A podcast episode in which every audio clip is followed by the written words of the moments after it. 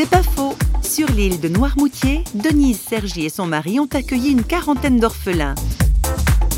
Le voyage que nous avons fait en Normandie tout de suite après la guerre nous a montré non seulement des destructions, mais des enfants perdus, euh, aussi bien dans la rue que dans des écoles, recueillis par des religieuses à qui on apportait les vivres de la Croix-Rouge suisse, secours aux enfants. Et nous nous sommes dit, c'est pas possible qu'on reste comme ça, à mener notre petite vie pépère de jeunes gens euh, dans un monde aussi malheureux. On a sûrement quelque chose à faire. Ce qu'il faudrait, c'est ouvrir un foyer pour mettre quelques-uns de ces enfants.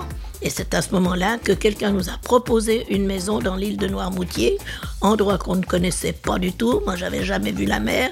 Et c'est là où on voit que quand c'est le chemin qu'on doit emprunter, toutes les routes s'ouvrent devant nous. C'est pas faux, vous a été proposé par parole.ch.